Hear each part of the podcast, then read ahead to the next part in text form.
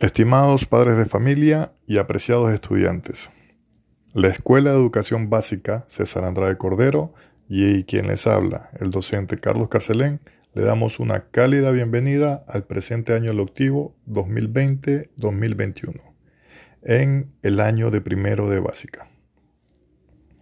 Me es grato dirigirme a ustedes y señalar la importancia de su participación como madre, padre y familia en la educación de sus hijos con la visión de que cada uno de sus hijos e hijas son seres únicos e irrepetibles y actores centrales del proceso de enseñanza-aprendizaje, desde sus necesidades, potencialidades e intereses. Y toda la comunidad educativa trabajamos en conjunto para darle a sus hijos e hijas dentro del proceso de enseñanza y aprendizaje la educación y formación que merecen, para lo cual contamos desde ya con su segura participación y colaboración.